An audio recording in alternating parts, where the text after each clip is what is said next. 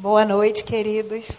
Que alegria poder estar aqui, poder estar na minha casa. Né? O Diego falou no, no início dessa, dessa celebração com relação às pessoas que estão em casa e estão unidas a nós, mas eu confesso que nada se compara a estar aqui, né, na casa de Deus, aonde a gente pode desfrutar da comunhão.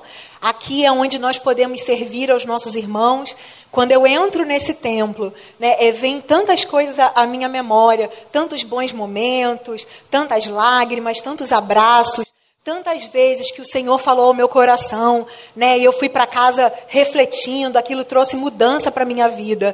Então é maravilhoso poder estar aqui na casa de Deus. Eu agora que moro longe, então, né, o Diego explicou, estou fazendo seminário agora lá em Brasília, então eu sinto ainda mais falta de estar aqui, de estar com os meus irmãos. Mas graças a Deus pela tecnologia, eu posso assistir o culto de lá e consigo me manter em contato com vocês aqui. Que bênção, que bom poder estar aqui essa noite para poder compartilhar um pouco do que Deus tem falado comigo, né? Quando os pastores fizeram o convite, poxa, vem, vem trazer uma mensagem para a gente, já que você é a nossa missionária, vai ser um prazer ter você falando com a gente. Eu falei, nossa, o que, que eu vou falar, né? E aí conversando com com um amigo do seminário, ele falou, olha, fala algo que Deus tem falado ao seu coração. E é exatamente isso que eu vou compartilhar com vocês essa noite. Eu li um livro chamado Esther na Casa da Pérsia, e esse livro me impactou bastante.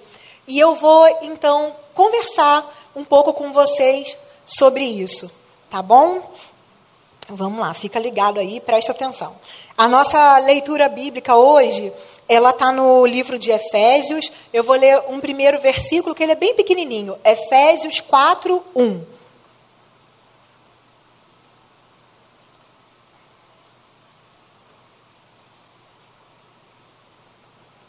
Em Efésios 4:1 diz assim então: Rogo-vos, pois, eu, prisioneiro no Senhor, que andeis de modo digno da vocação para que fostes chamados.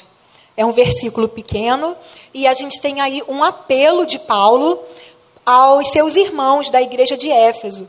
Ele está fazendo um clamor, falando, gente, eu rogo a vocês, eu peço a vocês, andem de modo digno da vocação para o qual vocês foram chamados. Que vocação é essa? A gente foi chamado para quê? A partir do momento que nós aceitamos Jesus como nosso Senhor e Salvador, nós passamos a fazer parte do povo de Deus, nós, faz, nós passamos a ter uma nova identidade, nós somos chamados de filhos de Deus e passamos a ter também muitos irmãos. Né? Essa nova identidade, ela traz consigo um certo modo de viver. Né? Nós temos um chamado específico. E Paulo, então, está fazendo aqui um apelo para que a gente viva de forma condizente com esse chamado. Eu peguei um, um, uma definição aqui é, do Hans Wolff, que depois a gente vai ver que vai se encaixar certinho no que eu vou estar tá falando com vocês. Ele fala assim sobre essa questão da vocação.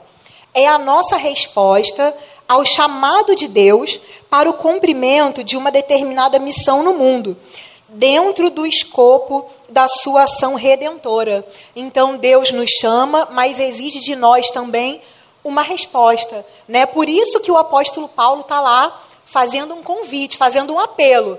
Andemos é, de modo digno da nossa vocação. Então exige algo também de nós.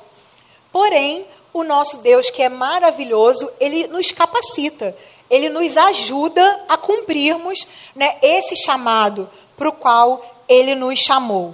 Né? Então, vamos lá, nós fomos chamados para viver em conformidade com a palavra de Deus, com os ensinamentos de Deus. A gente tem a Bíblia como nosso guia, o nosso manual de fé e de prática. Aqui estão os preceitos que vão orientar a caminhada do cristão, a caminhada daqueles que fazem parte, então, dessa família.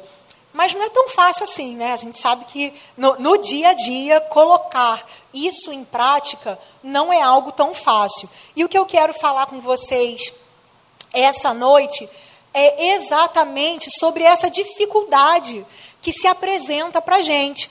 Por quê? quando a gente faz parte do povo de Deus, a gente passa a ter um conjunto de regras, uma cultura toda própria. A gente passa a viver de acordo com os valores do reino, com os valores da Bíblia, de acordo com os valores que foram dados pelo nosso Senhor. E só que a gente faz isso no meio de um mundo caótico, cuja regra, né, cuja cultura, ela é completamente diferente.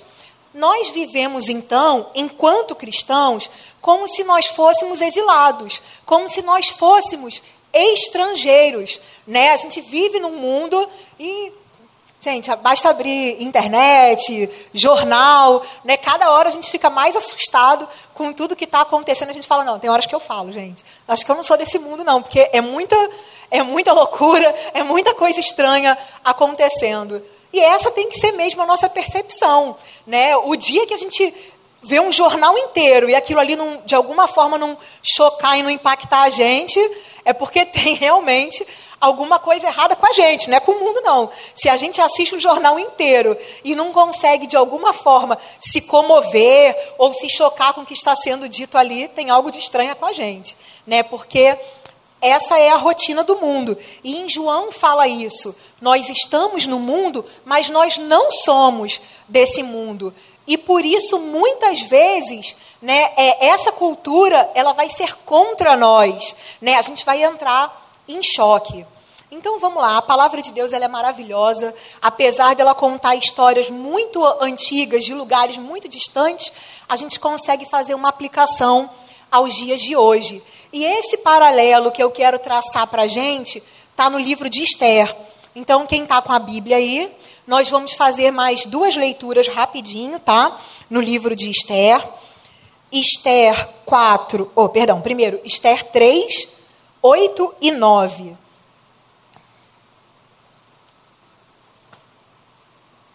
Vamos lá, Esther 3, 8 e 9.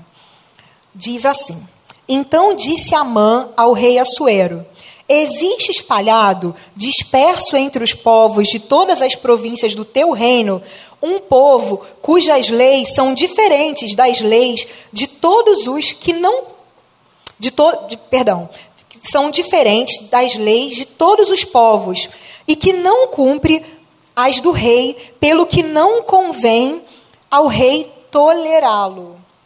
E ainda no 9: Se bem parecer ao rei, decrete-se que sejam mortos, e nas, próxima, e nas próprias mãos dos que executarem a obra, eu pesarei dez mil talentos de prata para que entrem nos tesouros do rei.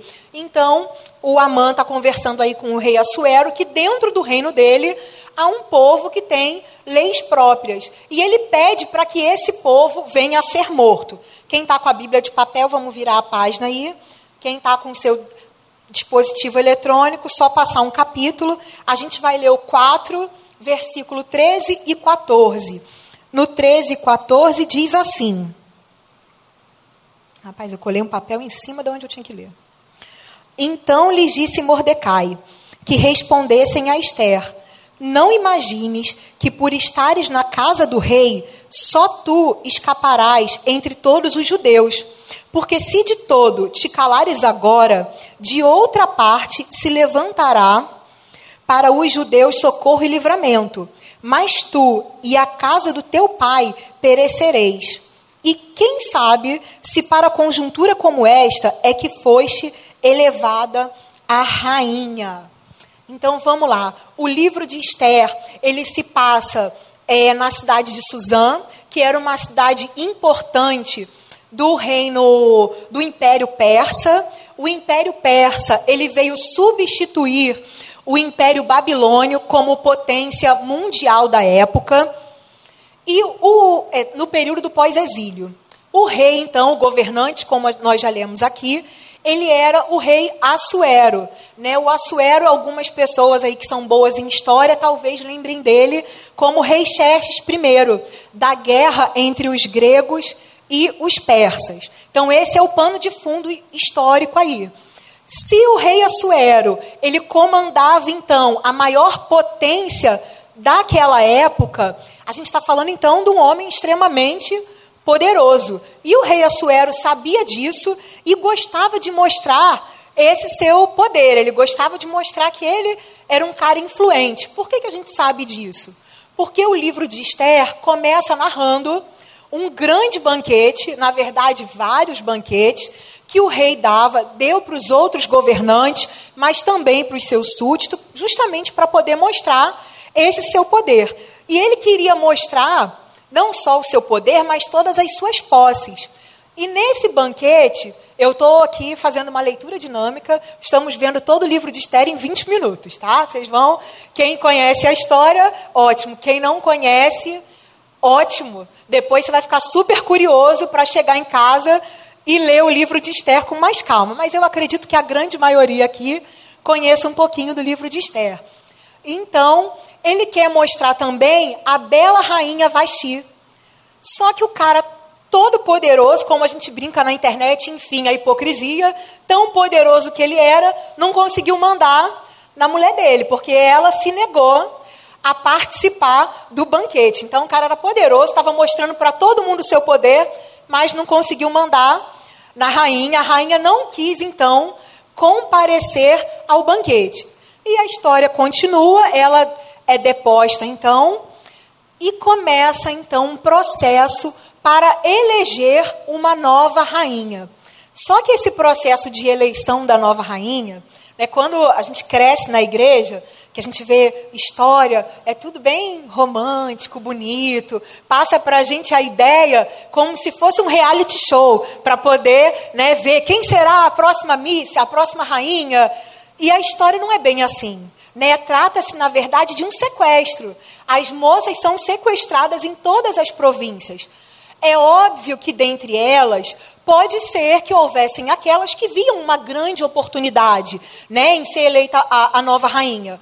Mas também podiam haver meninas, porque elas eram extremamente novas, que não queriam deixar sua família, que já estavam apaixonadas, já estavam compromissadas, e foram então contra a sua vontade. Provavelmente, gente, suposição, tá? A Bíblia fala que realmente vieram meninas de todas as províncias. Essa questão de que houveram pessoas aí que não queriam ir, meninas que não queriam, é porque muito provavelmente, mesmo nesse meio dessas belas moças, haviam meninas que já tinham algum tipo de compromisso e não tinham esse desejo.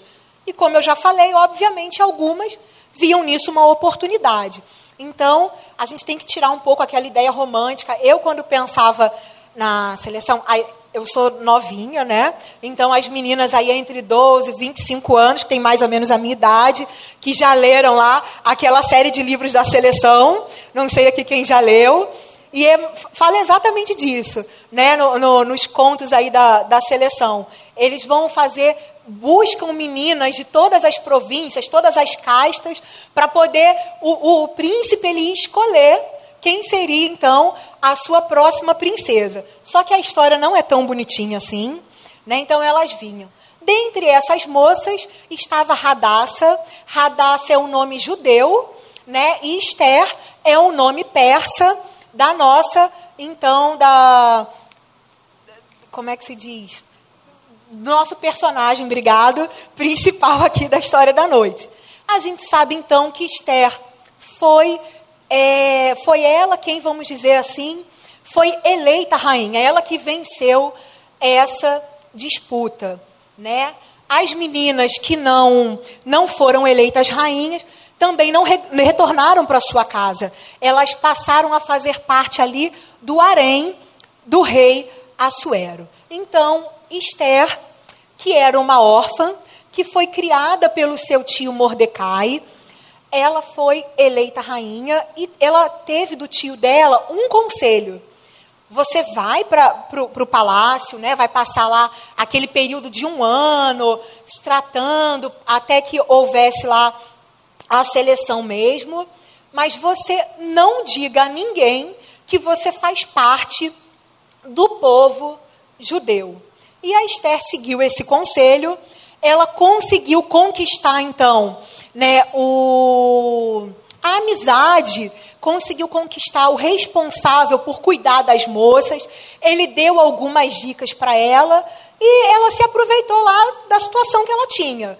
Ela usou tudo que ela tinha ao seu favor para poder conquistar e se tornar, então, a nova rainha.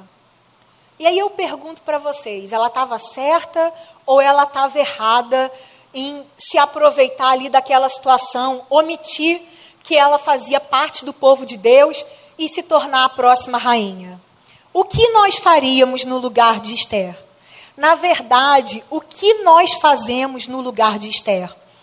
Porque nós, assim como Esther, somos exilados. Nós estamos em um mundo que não é o nosso mundo. Essa cultura não é a cultura do reino ao qual a gente pertence. Como nós respondemos a isso diariamente? A gente tira proveito da situação ou a gente faz como Daniel. Quem não lembra Daniel e seus amigos que também foram exilados? Né? Daniel se recusou até mesmo a comer né, da comida que era oferecida. Ele não queria se contaminar. Irmãos, nós somos tentados diariamente a deixar a radaça na igreja e a viver como Esther nos dias da semana.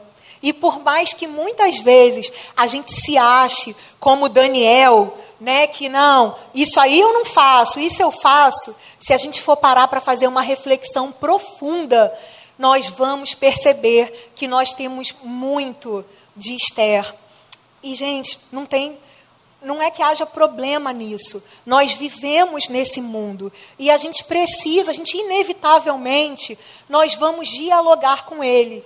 Vamos refletir, vamos refletir sobre o seguinte. É, a Esther, ela se deixou moldar. Quando nós somos exilados, a gente acaba tendo duas tendências. Ou nós vivemos isolados, só no nosso gueto, só com um grupo de pessoas que pensam como a gente, e às vezes isso nem é, é proposital, a gente não faz isso, ah, não, eu vou me separar porque eu não quero me contaminar. Né? A nossa ideia não é essa, naturalmente a gente acaba se isolando, ou a gente acaba lá então se misturando. Né? E na verdade o que nós precisamos não é nem ir para um lado nem para o outro. E isso é que é o difícil. A gente precisa do equilíbrio. Né? Porque vamos pensar no exemplo de Jesus. Jesus se fez homem, ele habitou entre nós.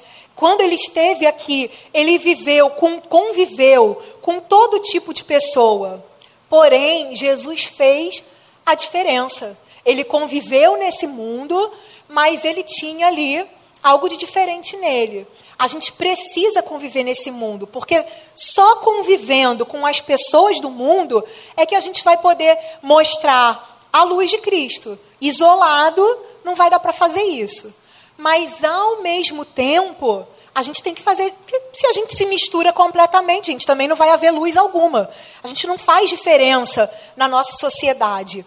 Então, Jesus, ele veio ao mundo, ele de fato conviveu né, entre nós aqui, conviveu com todo tipo de pessoas, mas ele fez toda a diferença. E assim como Esther, nós somos ao mesmo tempo santos, porque fazemos parte do povo de Deus, mas nós também somos pecadores. Nós também nos misturamos aí com esse mundo. Então, o que a gente precisa é ter um limite a gente precisa ter uma identidade. A gente precisa saber a quem nós pertencemos, qual é a cultura do nosso reino, o que está escrito na palavra de Deus, porque isso é que vai ancorar a gente e vai dizer assim: ó, desse ponto aqui eu não passo, ou agora eu não posso mais me omitir, eu não posso mais me calar. Foi isso que aconteceu com Mordecai, que era o tio da Esther, e foi isso que aconteceu com Esther. Eles estavam lá, vivendo, né, lá no, no, no reino, no, no reino persa, vivendo naquele império.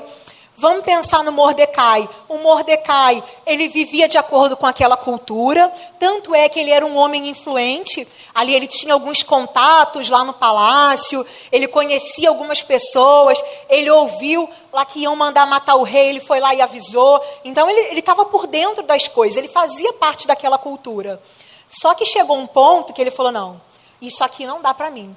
Me dobrar e me prostrar diante desse homem eu não vou. Essa é uma ação que não condiz com o povo ao qual eu pertenço.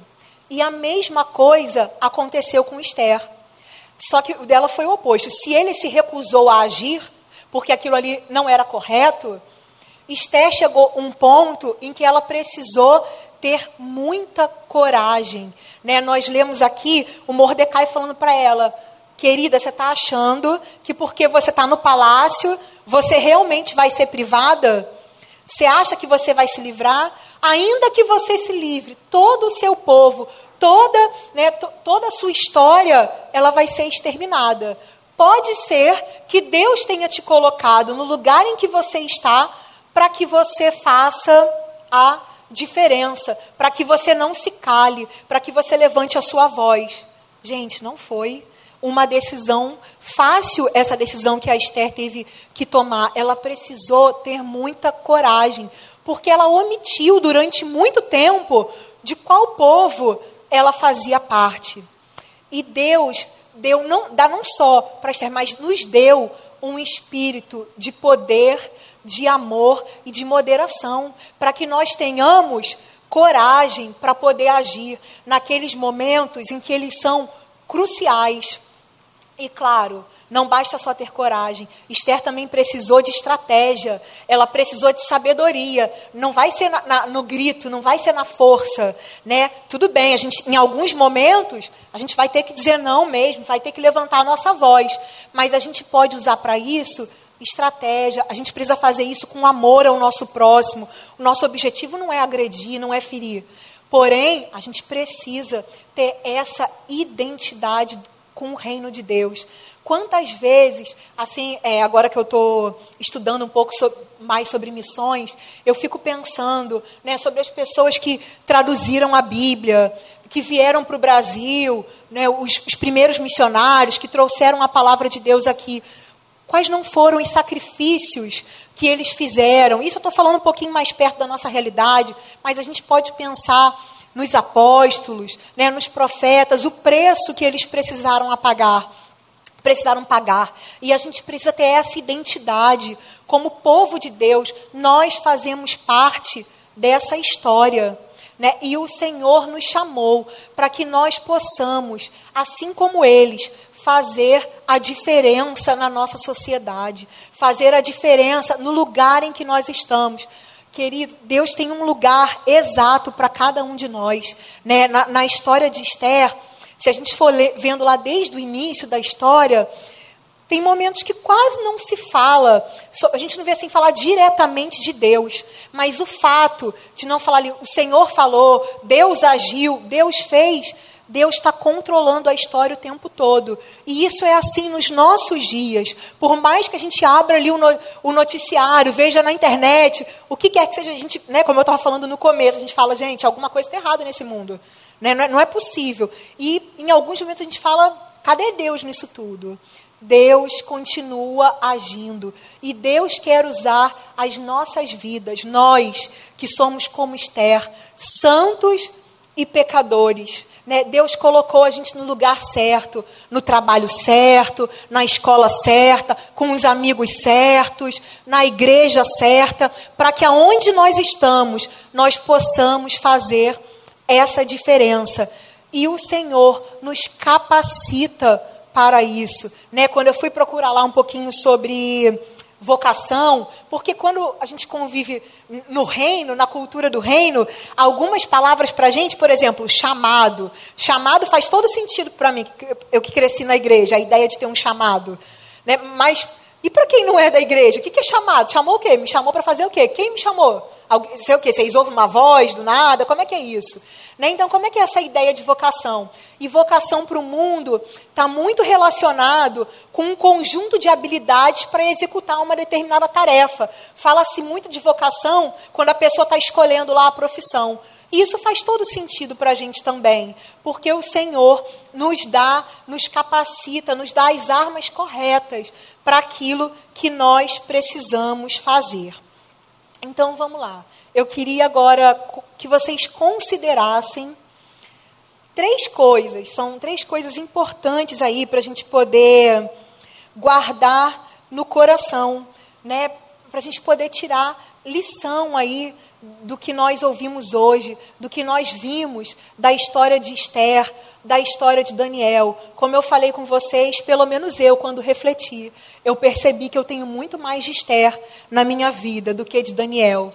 Né? Eu percebo que, apesar de eu ter os meus limites, em muitos momentos eu me deixei moldar. E faz parte, irmãos, a gente vai viver mesmo nesse equilíbrio. Esse equilíbrio que ele não é fácil. Então, como é que a gente vai fazer isso? A gente precisa pedir ajuda do Espírito Santo, para ele poder nos mostrar qual é o momento, qual é o limite, qual é o momento que a gente precisa levantar a nossa voz e o que, o que a gente não pode fazer, aquilo onde nós não podemos ceder. Porque se a gente cede em determinados momentos, a gente não faz mais diferença na nossa sociedade. A gente fica tão parecido com a cultura desse mundo caído que diferença faz?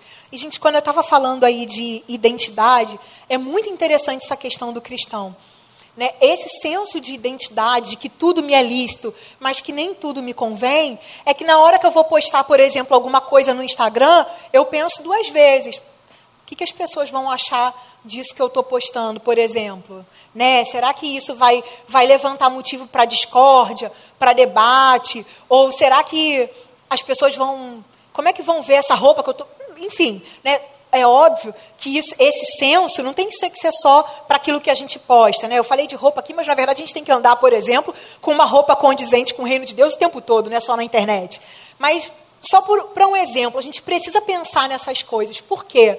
Quando algum cristão faz alguma coisa, vamos dizer assim, de errada, isso fere a todos nós. Né? Quem nunca ouviu, ai, vai para a igreja, e o pastor que rouba, que pede dinheiro, ai, o crente que é assim, que é assado.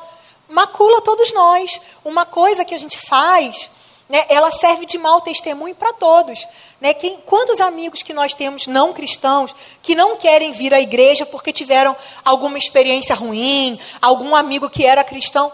E por outro lado, a gente também consegue, às vezes, consegue às vezes não, nós deveríamos atrair as pessoas. Elas deveriam falar não, cara, essa pessoa ela é diferente. Gente, essa menina está sempre com uma alegria, com um brilho, né? É, não, essa pessoa, nossa, olha quanta dificuldade, quanta luta esse cara está passando, mas ele está aí, ele está fazendo o trabalho dele de forma correta, né? Então, a, nós quando nós precisamos ter esse senso de identidade, né? Olha, isso eu até poderia fazer, eu até poderia postar, poderia até não ter problema, nem acho que a Bíblia me condene, mas eu acho melhor não. Eu acho que se eu fizer isso, pode ter uma interpretação ruim, pode pegar mal, né? pode ser um mau exemplo, pode ser pedra de tropeço para aquele que está iniciando na fé.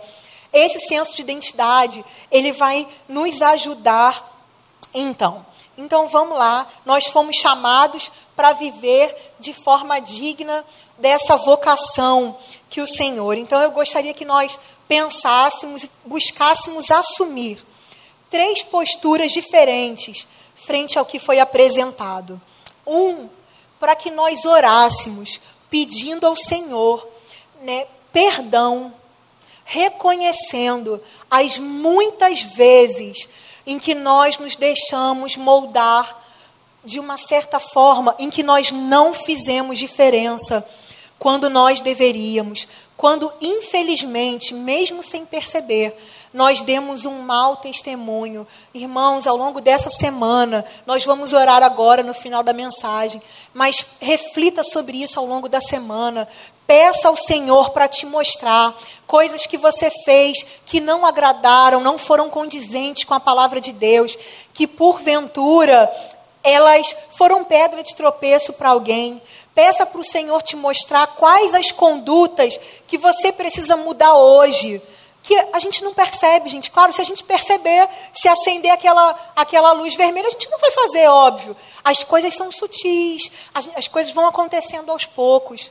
Então, ore para que o Senhor te mostre se há algo, para o Senhor sondar o teu coração, se há algo que você precisa fazer de maneira diferente. Se você precisa de alguma maneira agir, levantar a sua voz, se existe alguma situação que você não pode mais se calar, né, que você precisa falar. Então vamos fazer depois uma oração pedindo perdão ao Senhor pelas muitas vezes que sem querer nós nos deixamos moldar com um padrão desse mundo e pedir para o Senhor nos trazer a memória. Vamos orar também, pedindo para o Espírito Santo, para ele nos mostrar quais são esses limites. Qual é o ponto da onde eu não posso, aquilo que eu não posso ultrapassar. Que o Senhor nos mostre, né, agora, na nossa caminhada, aquilo que a gente, como povo de Deus, a gente não deve mais fazer. E vamos, irmãos, assumir um compromisso né, vamos assumir um compromisso, vamos atender ao chamado do Senhor. Nós que fomos chamados, que fomos vocacionados, que fomos feitos filhos de Deus, que fazemos parte da família da fé, que fazemos parte desse reino, dessa cultura, vamos assumir um compromisso com o Senhor de viver de forma digna da nossa vocação, do chamado que o Senhor tem para nós não é fácil. Se fosse fácil, né, é, a gente não tropeçaria tantas vezes. E na própria palavra, Deus fala isso. Certa vez, um escriba queria se, seguir a Jesus. E Jesus falou assim para ele: ó, como se fosse, querido, pensa bem. Porque até os animais, eles têm ninho, os animais, eles têm lá um lugar para repousar. Mas eu, que sou filho do homem, eu não tenho sequer aonde repousar. Então, existe uma música que diz: ainda existe uma cruz, ainda existe um preço a ser pago. E que nós possamos estar dispostos né, a levar essa cruz e a pagar um preço. Gente, não é para ser uma mensagem de desânimo, de peso para a gente, muito pelo contrário. Isso não é um peso, é uma alegria. Quem já caminhou um pouco mais com Cristo sabe, vale a pena. Vale a pena quando a gente abre mão de algumas coisas por amor a esse Deus que fez tudo por nós, que entregou o seu único filho para nos salvar. Vale a pena, irmãos. Não é fácil, mas é uma caminhada que ela é maravilhosa. E a gente precisa ver de uma outra forma. Nós cantamos aqui. Esse Deus que, apesar de toda a glória que Ele tem, Ele nos ama, Ele se importa conosco. E ele nos escolheu para nos usar no, no, seu plano redentor, na história da humanidade. Nós é que fomos escolhidos para não deixar esse mundo apodrecer. Nós somos o ponto de esperança na sociedade em que nós vivemos. Deus quer usar a minha vida e a sua vida ele quer usar também a vida das pessoas maravilhosas como Daniel, que botaram pé firme, mas ele também usa a Esther, que há em mim e que há em você, que ficou lá quietinha durante muito tempo, tirou proveito lá da situação, ficou no bem bom quietinha. Mas quando chegou a hora, ela falou: "Vamos lá, eu vou encarar essa batalha". E por conta através da vida dela, através da vida do seu tio, o povo de Deus, ele foi preservado. E não só o povo de Deus foi preservado, como o nome do Senhor foi honrado através desse povo e essa história ela se perpetuou.